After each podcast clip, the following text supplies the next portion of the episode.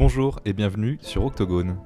Ici, le concept est simple débattre avec deux personnes d'un sujet sur lequel ils ne s'entendent pas forcément. La méthode comprendre avant de convaincre.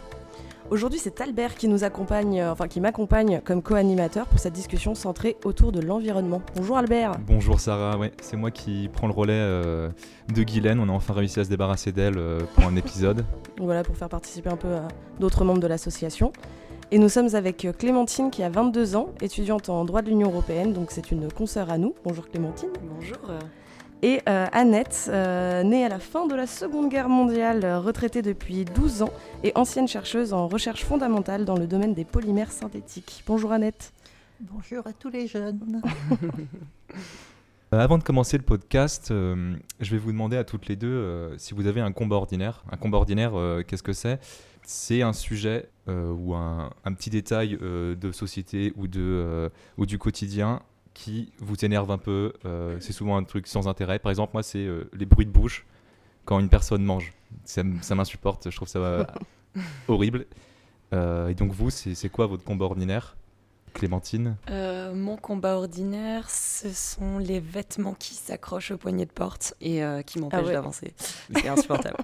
qui font des gros trous dans les manches. Exactement. et toi, Annette? Mon combat ordinaire, c'est les environnements bruyants, les gens qui font plein de bruit sans intérêt. D'accord. on, va tenter de pas trop en faire alors aujourd'hui. voilà, on va, on va rester calme. Donc en premier lieu, on va vous demander, Annette, Clémentine, quelles sont euh, vos définitions de l'environnement et de l'écologie? Alors pour moi, l'écologie, pour commencer par cela, c'est euh, une science qui étudie, euh, qui étudie les rapports entre les organismes et le milieu où ils vivent. Euh, mais on peut aussi euh, le voir comme, euh, enfin, la voir l'écologie comme une science environnementale. Là où l'environnement finalement c'est le cadre en fait naturel dans lequel nous vivons. Et, et en fait l'écologie c'est l'étude de l'environnement et notre environnement c'est voilà ce que je dis notre le cadre dans lequel nous vivons. Pour faire très bien. Parfait. bien, l'écologie, à mon sens, a deux volets. Le premier volet, c'est un volet euh, purement scientifique, c'est-à-dire qui va étudier les interactions entre l'homme et son environnement naturel, qui n'est pas à confondre avec la nature exactement, puisque la nature a déjà été transformée par l'homme depuis plusieurs décennies. Euh, et c'est ça qui va nous servir de base pour nos comportements et nos réflexions, mais c'est aussi un courant de pensée une doctrine qui euh, tend à améliorer l'équilibre entre l'homme et la nature. Euh, je crois que de nos jours, c'est euh, le problème principal à résoudre. Très bien. Merci beaucoup, Annette. On va commencer pour nous avec une définition de, l'environnement selon le, Larousse. Alors, l'environnement, c'est un ensemble d'éléments objectifs, donc qualité de, de l'air, du bruit, euh, et subjective, donc par exemple la beauté d'un paysage, qui constitue le cadre de vie d'un individu. Et concernant l'écologie, donc on a pris la définition du Robert. Euh, l'écologie est une doctrine visant à, un meilleur équilibre entre l'homme et son environnement naturel, ainsi qu'à la protection de ce dernier. Voilà, donc maintenant que le, cadre est posé au niveau des définitions et, des invités, on va pouvoir rentrer dans le, dans le vif du sujet en vous posant la première question. Comprenez-vous que certaines personnes soient climato-sceptiques? Alors pour moi, c'est assez difficile. Euh, et euh, je mets ça sur le dos d'un manque d'éducation euh, scientifique de base de l'ensemble de, la population. C'est-à-dire que dans notre système d'éducation, on a séparé les domaines et on a dit certain la science était réservée qu'à des spécialistes. C'est pas vrai il faut un minimum de formation pour réagir correctement dans son environnement. Euh, ben, je rejoins ce que, tu dis, Annette. Euh, je voudrais simplement rajouter aussi que euh, finalement, les climato-sceptiques se demandent si l'activité humaine est responsable du changement de température ou de l'augmentation des températures. On sait aujourd'hui que la planète, naturellement, a tendance à se réchauffer. Euh, mais maintenant, on sait aussi, euh, grâce justement, euh, comme tu le disais Annette, grâce à de solides bases scientifiques, on sait aussi que la, la, planète se réchauffe plus rapidement à cause de nos activités, notamment activités d'extraction, etc. J'arrive à comprendre également qu'il y ait des, des climato-sceptiques parce que on manque d'éducation et euh, on a euh, aussi une fabrique un peu de la désinformation euh, qui est mise en œuvre par les lobbies ou les personnes, les, entreprises qui ont intérêt à ce qu'on n'aille pas chercher plus loin. Et, et donc je, comprends qu'il y a peut-être un manque d'accessibilité à l'information scientifique aujourd'hui. Mais on a quand même de beaux rapports, le GIEC par exemple, qui... qui voilà. Totalement d'accord avec toi. Parfait et vraiment euh, qui a bien démontré l'influence de l'homme sur notre climat. Tout à fait. Et du coup, pour rebondir un petit peu sur cette question, selon vous, y a-t-il eu une évolution de l'apprentissage ou de l'éducation à l'écologie depuis, euh, depuis par exemple ton époque à Annette jusqu'à maintenant? Ah oui, clairement. Parce que disons que jusque vers les années 60-70, euh, l'écologie au niveau du, disons, euh, du commun des mortels n'existait pas. Mmh. Euh, quand on a commencé à avoir conscience des problèmes écologiques, et quand on a commencé à entendre des discours écologiques, par exemple, euh, celui de René Dumont, mmh. qui a été le premier candidat aux élections en France, avec un, un score très faible de l'ordre, je crois que c'était 1,5%, quelque chose comme ça. Enfin, je ne mettrai pas ma tête. Ce qui est pas mal pour l'époque. Euh, mais euh, ce qui a l'époque la, plus marquante a été à ma génération celle du Larzac. Et, c'est marquant pourquoi? Parce tu, peux, que... tu, peux, expliquer ce que c'est l'époque du Larzac? Parce que quand tu m'en as parlé, euh, moi je ne savais pas du tout ce que ah. c'était. Alors, le Larzac, c'est dans le début des années 70. Euh, le plateau du Larzac, que vous irez voir sur Internet, euh, sur lequel il y a un camp militaire. Le gouvernement français avait décidé euh, d'étendre ce camp militaire. Et il y a deux choses importantes qui sont passées en parallèle. C'est-à-dire, d'un côté, un groupe de 103 paysans alors évidemment, l'extension, j'ai oublié de le dire, pardon, l'extension se faisait aux dépens des, terrains des agriculteurs et des paysans. À l'époque, on appelait ces personnes-là des paysans parce qu'ils entretenaient aussi le paysage. Euh, il y a eu vraiment une coalition de 103 paysans qui ont euh, signé une charte qu'aucun d'entre eux ne vendrait sa terre sous la contrainte et sans son consentement. C'était déjà une première lutte commune.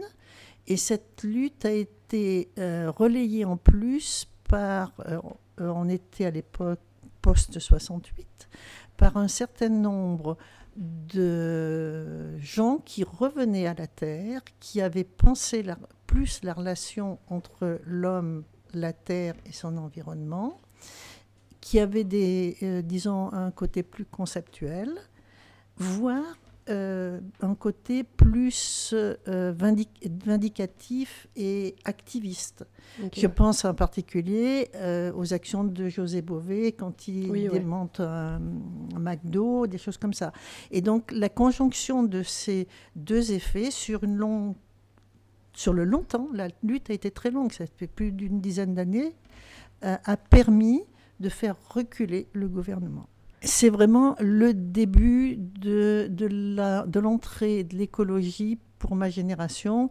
Euh, avant, euh, les écologistes étaient considérés comme des gentils et doux bobos avec euh, éventuellement un pull rapiécé, une vieille bagnole, des choses comme ça, mais n'étaient pas vraiment pris au sérieux.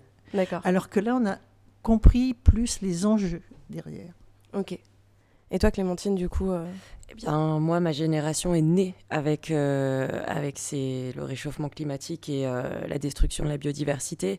Donc finalement, c'est aussi notre combat. Et euh, je pense que nous sommes pleinement conscients aujourd'hui, en tout cas nous les jeunes, du travail qu'il va falloir fournir pour faire face à ces problématiques. Toutefois, je m'interroge, je n'ai pas la réponse.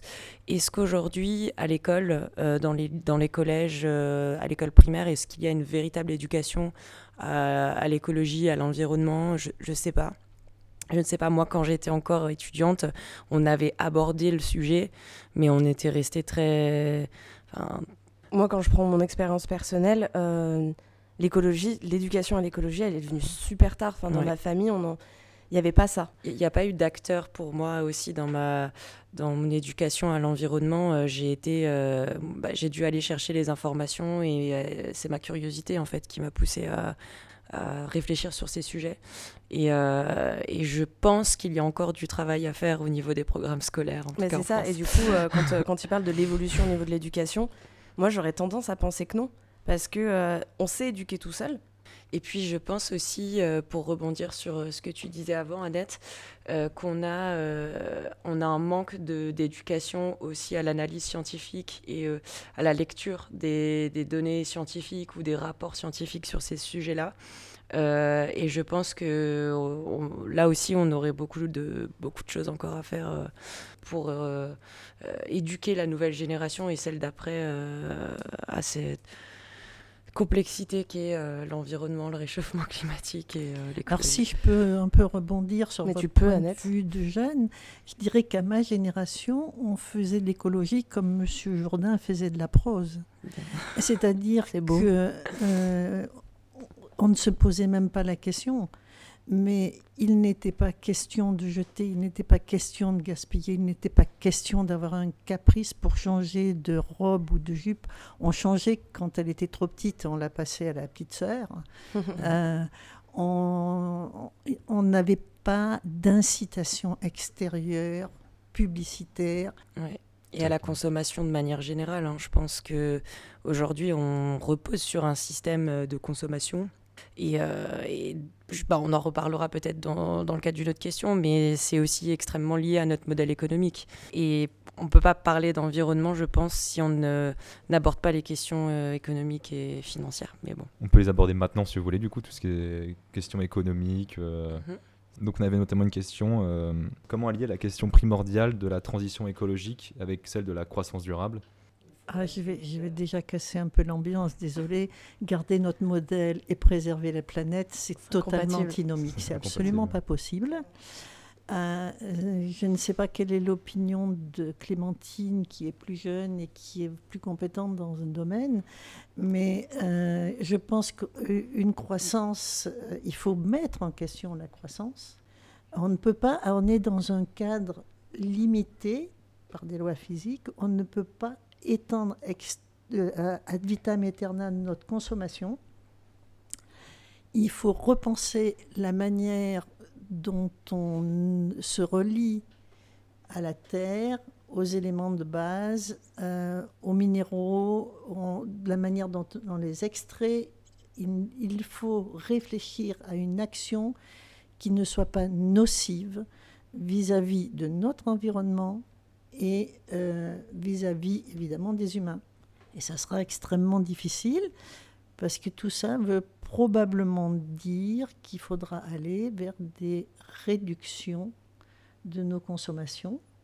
Et il faudra définir quelles sont les consommations vitales, ce dont on a besoin, c'est-à-dire se loger, se nourrir, etc., dans des conditions raisonnables. Et ces transformations doivent absolument être faites dans des conditions de justice sociale équitable, équitable à l'intérieur de chaque État, équitable au niveau mondial entre les différents États. Parce que nous n'avons pas pollué la, la, planète de la même manière, suivant les sociétés dans lesquelles nous étions et suivant le degré de développement industriel. Donc ça, il faudra vraiment repenser notre activité en tenant compte. On ne peut pas obliger, que les gens acceptent ces transformations. Et vous ne pouvez pas avoir l'acceptation de la part des gens si vous êtes injuste. Tout à fait. Euh, alors on parle de croissance durable. Euh, moi j'aimerais aussi euh, faire la différence peut-être avec la notion de décroissance. décroissance qui est bon la stagnation ou la diminution de la production de biens et services, qui est devenu un concept un peu politisé, très à la mode. Oui, mais, mais moi c'est un concept qui, qui, ne me plaît pas. déjà parce que à, à quoi... Enfin, Est-ce qu'on se réfère? Est-ce que on parle, on, souhaite se défaire du capitalisme? Est-ce qu'on souhaite se défaire du libéralisme économique? Est-ce qu'on souhaite se défaire du libre-échange ou du modèle occidental? Pour moi, ce terme, il n'est pas assez précis et on peut mettre beaucoup de choses dedans. Mais on a des penseurs, on a des, professeurs, donc Meadows en 72 et puis Daniel Tagnuro en France qui a sorti un livre qui s'appelle L'impossible capitalisme vert et qui explique euh, ce que, ce que disait en fait Annette à l'instant, c'est qu'on a des ressources limitées dans un monde euh, où la demande euh, devrait être illimitée. Et c'est juste antinomique et pas possible. La croissance durable, moi je pense qu'elle est possible. Je pense qu'elle est possible par si on finance véritablement une transition environnementale, si on investit massivement dans des, secteurs stratégiques qui pour moi sont les énergies. Euh, l'énergie verte, euh, la rénovation thermique des bâtiments, en tout cas pour la France. Et je pense qu'il est aujourd'hui essentiel que les États membres et les institutions euh, européennes, voire même la BCE et la BEI pour parler plus précisément, se saisissent de ces questions et se mettent à œuvrer pour un, financement de la transition environnementale. Et je pense que même nous, en Europe, Européens, ça peut finalement nous, nous fédérer et euh, créer un projet européen qui, en tout cas, euh, pourrait nous lier. Je suis totalement d'accord avec beaucoup de ces points de vue. Euh, cependant, on sait à l'heure actuelle qu'on surconsomme par rapport à la partie recyclable, de, par exemple pour l'énergie. Hein. Mhm. Donc, inévitablement, si on ne veut pas détériorer l'environnement, on sera obligé de réfléchir à la réduction de nos consommations. Mais la réduction de nos consommations ne veut pas dire obligatoirement une punition. C'est vraiment ce dont on vient de parler euh, tout du long. Ça résume et ça cristallise un petit peu cette question d'évolution écologique, je trouve.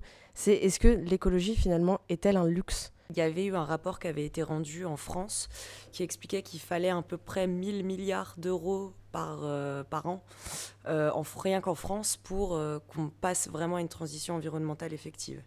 Donc, oui, la transition environnementale peut, s'apparenter à un luxe, mais c'est un luxe que nous devons nous payer, à nous-mêmes. Mm.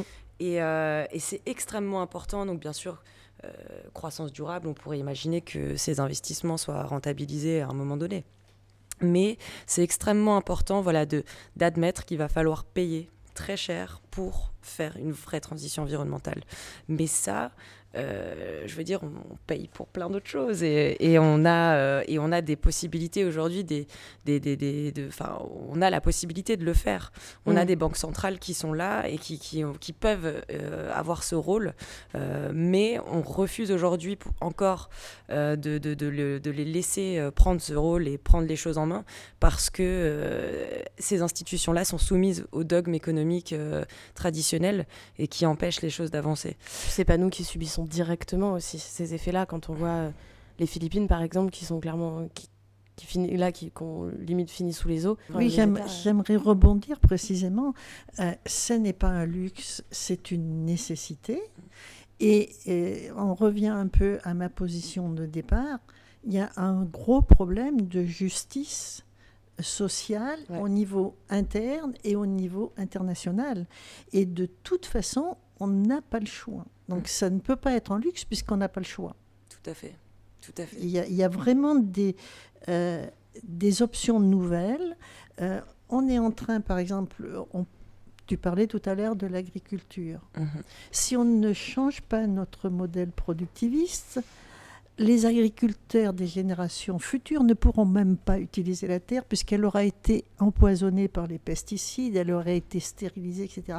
Donc il faut effectivement que ce soit permaculture ou autre mode, parce qu'il y a plusieurs options là aussi. Mm. En général, on a toujours plusieurs solutions techniques. Il faut les expérimenter et il faut aider les gens à faire cette transition-là, parce qu'il y a un enjeu économique. Euh, alors, on parlait tout à l'heure de l'Europe. Bah, un des défauts de l'Europe, c'est la manière dont la PAC, par exemple, est financée. Bien sûr. Ah bah ça, euh, elle devrait plutôt financer en fonction de la qualité de l'agriculture qu'en fonction de la surface de l'exploitation. C'est clair.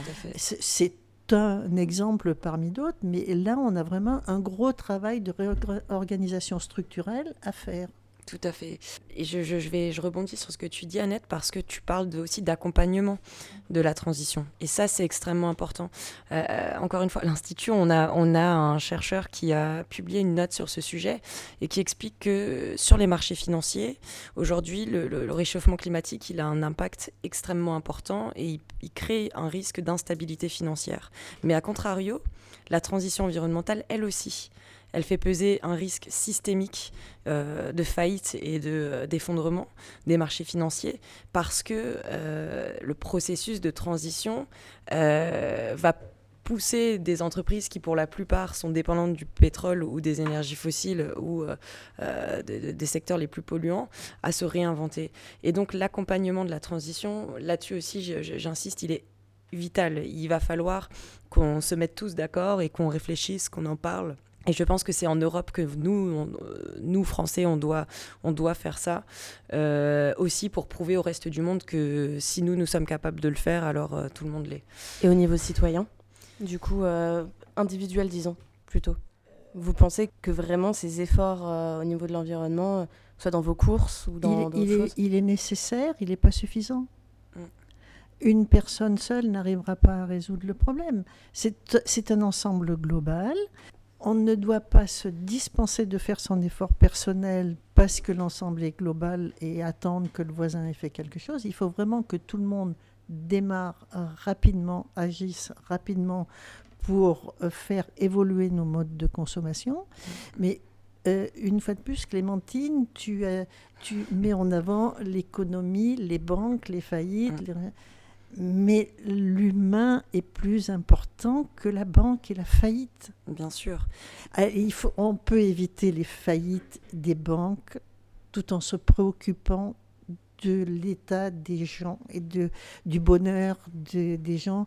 Tout à fait d'accord. Il faut vraiment, c'est un repère, c'est pratique parce que c'est quantifiable, etc alors que l'humain n'est pas quantifiable, ce qui est une grande difficulté. Bien sûr. Mais c'est quand même euh, l'élément de base et conserver un environnement et des conditions de vie pour les hommes, tous les hommes au sens humain du terme, hein, sur la planète, pas uniquement dans les pays développés ou ne pas transférer ses déchets ou ses pollutions chez le voisin, etc. Bien sûr. Et tout ça, c'est c'est pas uniquement de l'économie, c'est de l'éthique.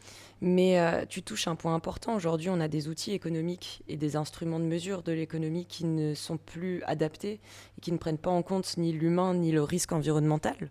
Là-dessus, je te rejoins. Mais euh, si moi, je m'intéresse autant aux questions économiques, c'est aussi parce que je alors, je veux pas être un bisounours et je vais devoir, si je veux vraiment combattre ça et, et, trouver des solutions pour demain, il faut que je parle le langage économique, financier de ceux qui aujourd'hui ont le véritable pouvoir de changer les choses.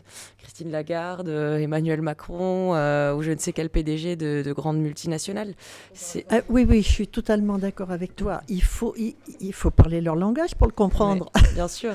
Et il faut s'intéresser, moi personnellement, depuis que je suis à la retraite, j'ai lu des tas de choses sur l'économie, mais ça ne me fait pas une compétence en économie. Bien sûr.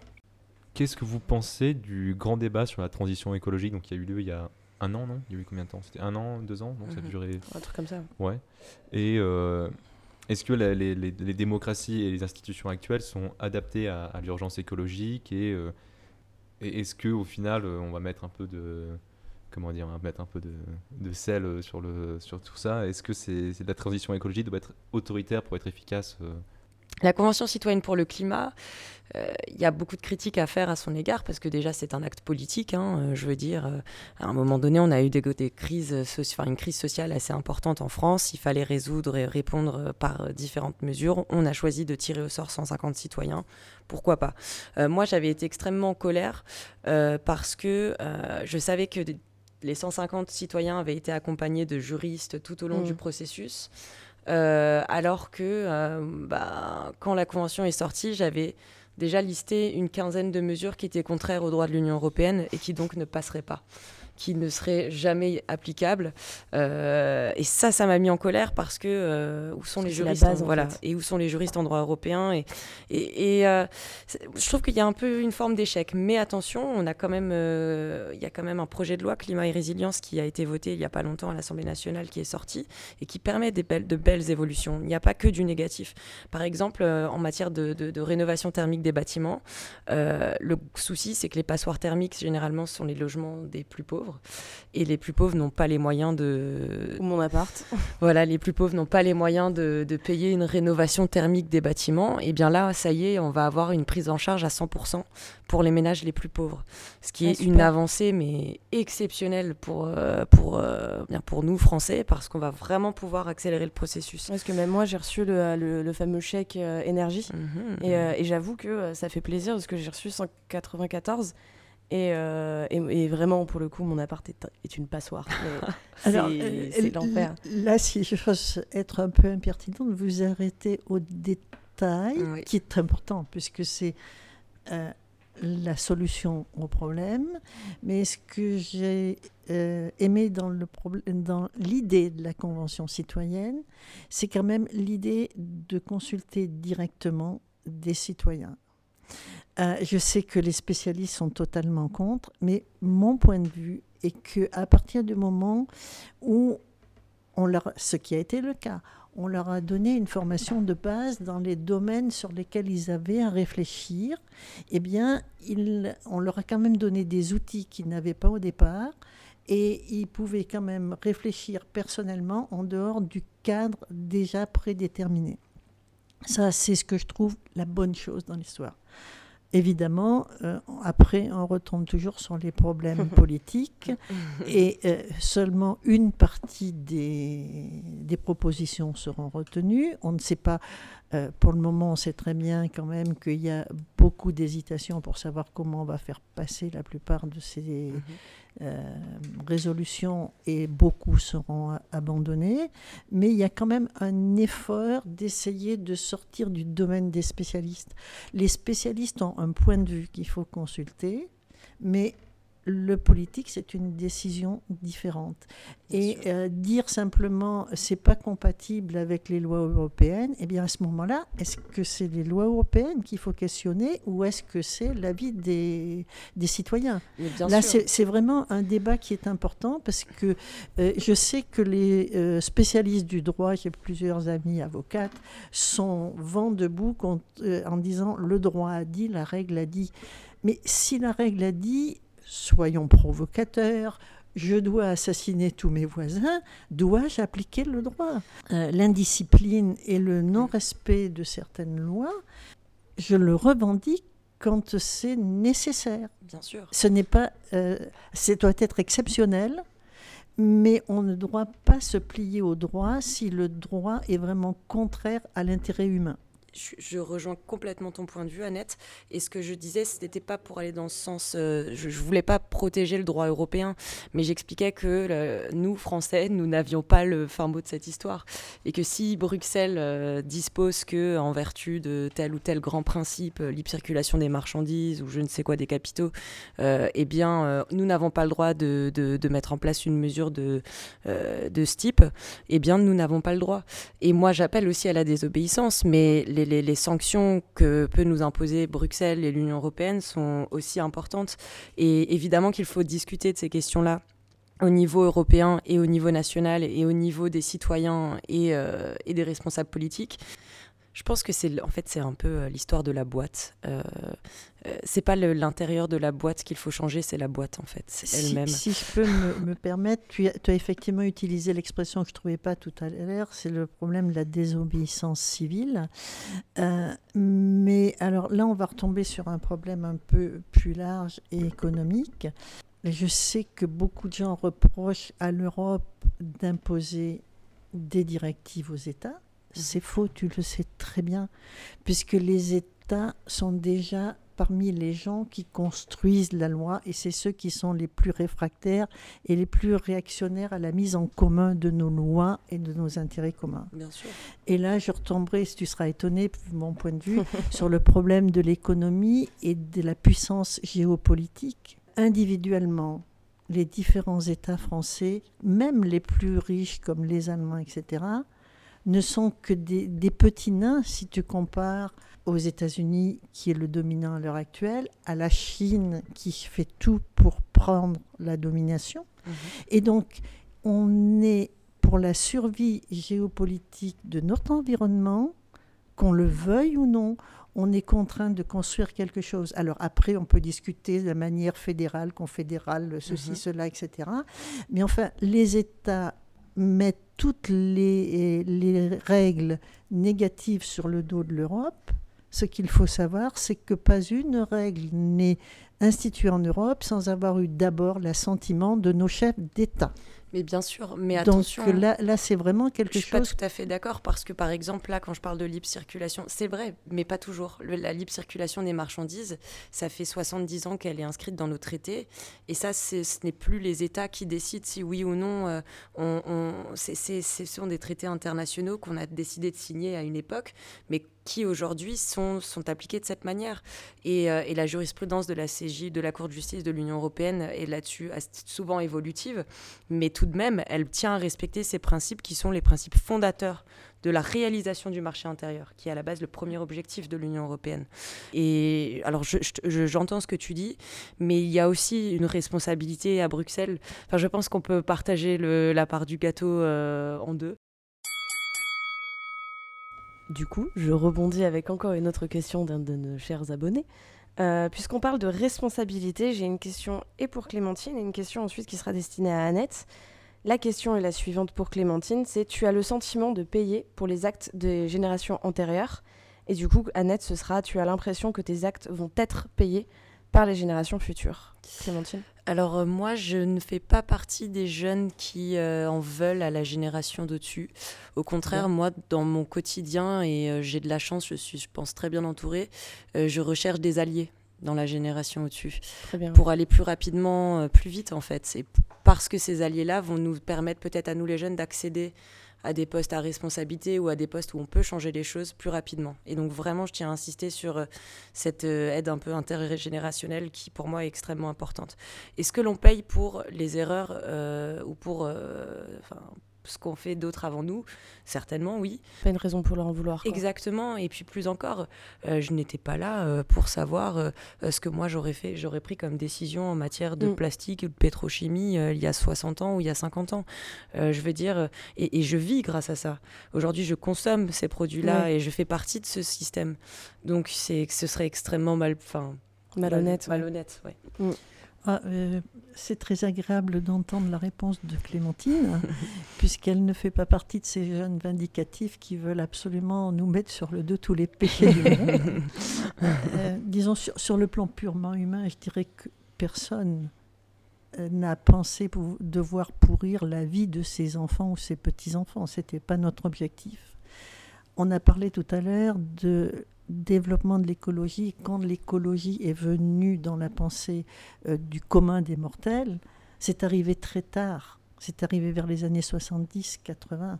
Et avant, on n'avait absolument pas euh, conscience de ce problème, mais comme je disais, on faisait quand même un peu d'écologie parce que on gaspillait très peu et pas par euh, euh, parce qu'on était plus vertueux que vous, on ni plus ni moins, simplement parce que le niveau de vie était différent. moi, j'ai été élevée à la campagne. nous avons eu l'eau courante quand j'avais 10 ans, quand nous avons déménagé, et encore sur un lavabo et dans des toilettes, c'est tout. Et dans ce cas-là, je peux vous dire que quand on va chercher l'eau au puits, eh bien, on l'économise. On n'avait pas de voiture. On faisait 80 km en vélo pour aller voir ses grands-parents dans une région montagneuse. Donc il, faut mon empreinte euh, carbone par rapport à mes petites filles et je leur en veux pas est dérisoire. J'ai pris l'avion la première fois de ma vie pour aller travailler à l'étranger. Je n'ai pas eu de vacances, euh, je crois, avant d'être euh, adulte et de travailler. Euh, je suis allée trois fois en vacances. Une fois en colonie de vacances, une fois en échange avec quelqu'un et une fois ce qu'on appellerait des vraies vacances maintenant. Mais bon, c'est vrai que les gens de la campagne ne partaient pas la vacances, en vacances. Les gens de la ville peut-être partaient un peu parce qu'ils avaient besoin de s'aérer. Mais toutes ces choses-là que votre génération considère comme vitales et indispensables étaient un luxe chez nous. Ouais. Donc il y, a, euh, il y a une grosse différence. Et effectivement, ce qui me gêne beaucoup, c'est qu'il y a un certain nombre de jeunes, heureusement pas tous, tu viens de nous en donner la preuve, et je pense que tous les jeunes qui sont là... euh, Non, moi, je t'en euh, veux beaucoup, Annette. Bon, eh bien, eh bien, tant pis. euh, nous allons être brouillés à la fin de la discussion. je te parlerai plus. Mais euh, effectivement, il y a un certain nombre de, de jeunes qui ne voient pas les différences, qui ne voient pas qu'on ne raisonne pas dans le même environnement, dans le même niveau de développement économique. Bien sûr. Et ça, c'est préjudiciable parce que je pense qu'il faut les expériences des uns et l'enthousiasme des autres pour progresser de manière utile. Exactement. Pour confirmer un petit peu ton propos, c'est vrai que dans une des questions, on a, on a une, un, on t'en avait parlé, Annette, euh, l'expression vivre sans compter. La- que Annette faisait partie de la génération vivre sans compter. Mais en fait, euh, vivez sans compter à ma génération, euh, l'équivalent de vos Bezos actuels, hein, des choses comme ça. hein. Les gens très riches, euh, mais le français moyen, et je dirais même moyen up, euh, comptez, faisiez attention. Ouais. On recyclait tout. Alors on peut do- donner des, dizaines et des dizaines d'exemples. Tout à l'heure, j'ai euh, donné l'exemple de la mode ou des choses comme ça. Euh, euh, tout tissu était recyclé chez un chiffonnier, Mhm. des métiers qui n'existent plus. C'est vrai. Et c'était une époque où, au lieu de faire du commerce, on avait des métiers. Ouais, le Moi, j'avais pas, j'avais pas un commerçant, j'avais un, un épicier, un Mm. boucher, Mm. des gens qui avaient une spécialité. Et ça, je pense que ça fait une différence énorme parce qu'ils avaient un point d'honneur, euh, ils mettaient un point d'honneur à ce que le rapport qualité-prix soit euh, valable. Et on ne faisait pas là, on ne faisait pas du commerce pour faire du bénéfice et pour vendre à tout craint, mais on faisait du commerce parce que dans l'organisation de notre société, on avait un besoin d'échange. Mhm. Et euh, de ce point de vue-là, il y a eu une évolution de notre système économique qui a été extrêmement préjudiciable. Tu parlais des banques, tu parlais du capitalisme, etc. Là, il y a vraiment beaucoup de choses à revoir, mais il y a beaucoup de gens qui apportent une pensée personnelle là-dessus. Donc, euh, avec un peu de chance, peut-être qu'on arrivera à s'en sortir. Espérons-le. Euh, donc on va clore cette discussion euh, avec la dernière question qu'on a à vous poser et euh, qui est un peu plus personnelle, c'est quel est l'effort sur votre quotidien que vous faites actuellement pour, pour l'écologie, pour, pour, pour préserver l'environnement?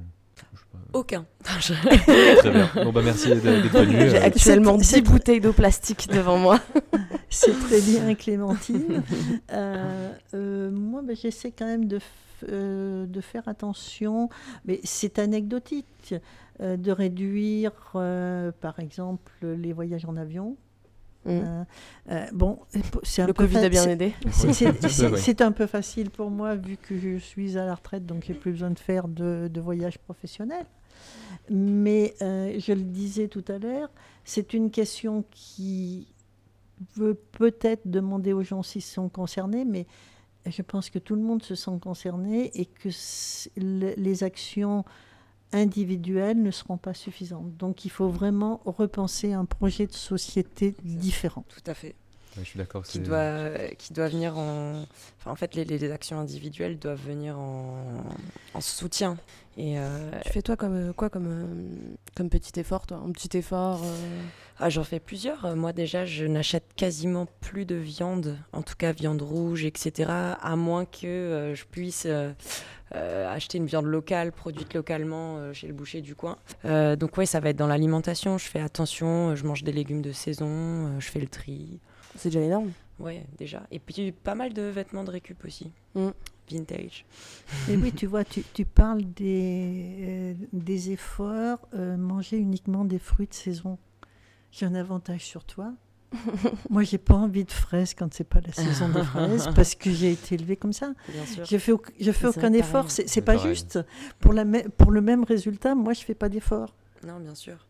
On a une manière de consommer et euh, je me rends bien compte que la nouvelle génération, et, puis c'est même pas juste parce que je veux dire, toute la publicité, tout le marketing, ça, vaut des millions. C'est un mm. secteur vraiment, c'est un, secteur d'activité. Hein.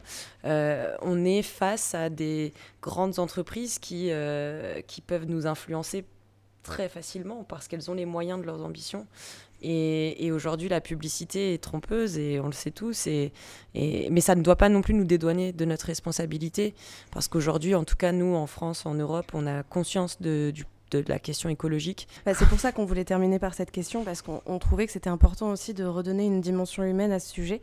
Le, donc le, le, végétarisme est quelque chose à la mode, mais enfin, euh, il y a beaucoup de jeunes qui ne peuvent pas se passer de l'avion pour aller en vacances. Un, aller-retour euh, euh, Paris-New York, tu sais combien ça fait de beefsteak 4. Combien? 4. 380 J'étais pas loin. Tu te rends compte? C'est énorme, c'est considérable. Mais c'est extrêmement difficile.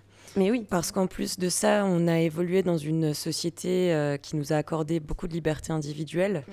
Et ça nous semble impensable qu'aujourd'hui on nous restreigne ces libertés individuelles, notamment la liberté de voyager. Regarde ce qui s'est passé avec le Covid. Voilà.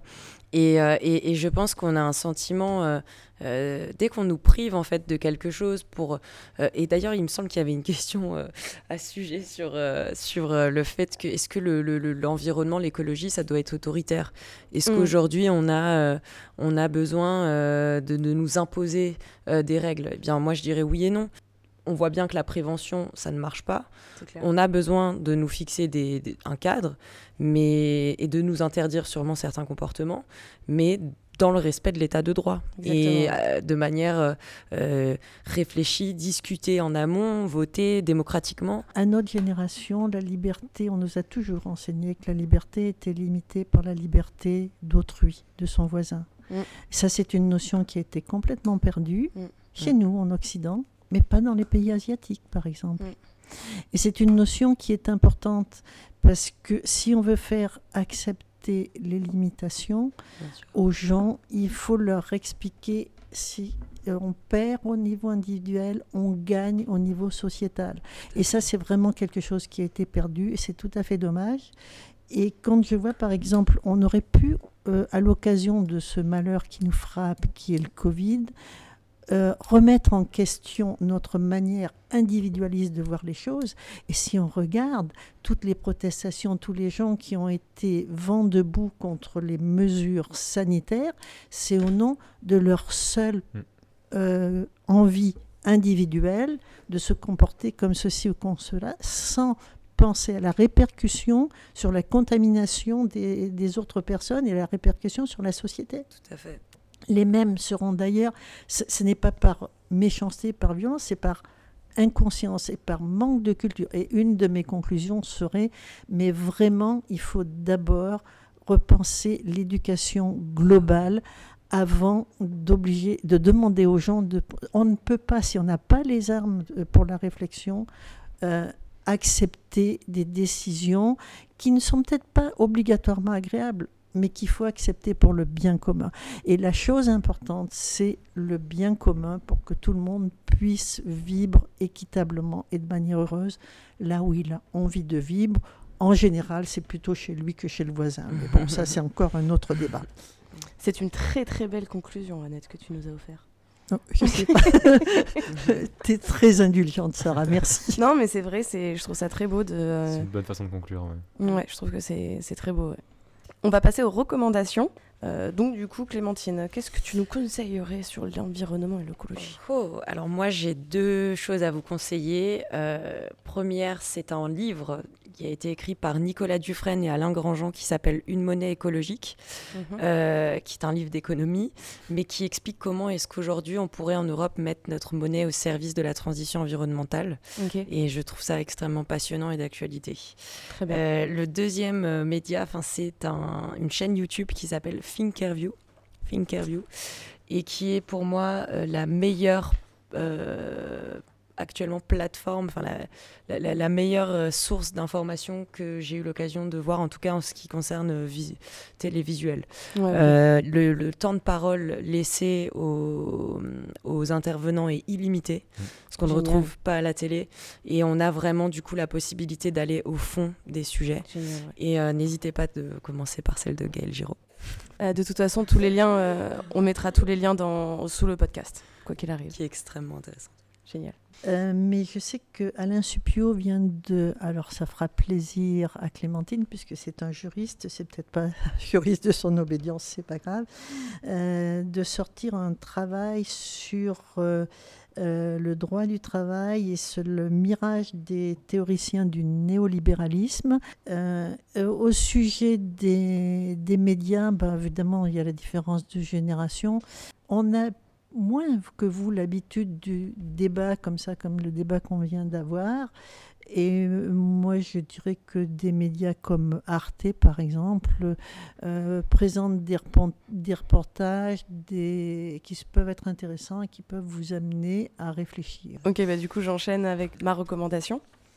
Euh, puisque, donc, comme disait Arnett, effectivement, il y a Arte, il y a un documentaire qui s'appelle Les apprentis sorciers du climat, qui est très intéressant. Il est long. C'est en fait sur la solution de la géo-ingénierie pour le climat. Je ne connaissais pas du tout cette pseudo, on va vraiment dire pseudo-solution. Et, euh, et c'est très très bien expliqué. C'est vraiment des, experts fantastiques qui, en discutent et on comprend vraiment euh, le pourquoi du comment et pourquoi c'est une solution proposée actuellement. Donc je vous conseille vraiment de le regarder. Et moi, Marocco va être un petit peu moins technique que celle de nos deux invités. Je vous conseille le podcast 20 euh, minutes avant la fin du monde je pense qu'il y en a une vingtaine d'épisodes maintenant, donc de, 20 minutes, c'est un peu plus court, mais qui aborde euh, les sujets d'écologie sur différents aspects, euh, sur plein d'aspects différents de la société, ou de, ça peut aller euh, du barbecue jusqu'à la collapsologie, ça peut, c'est vraiment très varié, et c'est un peu plus, peut-être un peu plus abordable et et c'est un bon début pour s'intéresser à l'écologie, je pense. C'est une vulgarisation Un peu, ouais. C'est un... un... peu plus ludique, je suppose. ouais, c'est un peu plus ludique. C'est là-dessus que se termine ce podcast sur l'environnement. On vous remercie de nous avoir écoutés, on espère que ça vous a plu. On a reçu beaucoup de questions de la part des abonnés, alors d'une part merci beaucoup.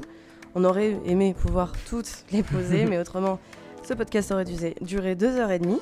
Euh, alors vraiment merci de votre intérêt et n'hésitez pas à nous poser des questions euh, et à vous abonner à ce podcast. On remercie aussi Yvan, Thomas, Hamza et Célestin Antoine, les rages et vous aussi pour votre générosité sur Hello Asso. Merci à tous nos abonnés pour votre soutien continu. Merci à Annette et Clémentine d'avoir participé. Et si vous voulez prendre leur place, euh, vous pouvez nous contacter à l'adresse octogone.strasbourg.gmail.com pour participer à un podcast sur un sujet de votre choix. Et euh, je vous dis à bientôt pour un, pour un nouveau podcast. Merci Annette et Clémentine. Merci. Merci. Au revoir. Merci, au revoir à tous. Au revoir.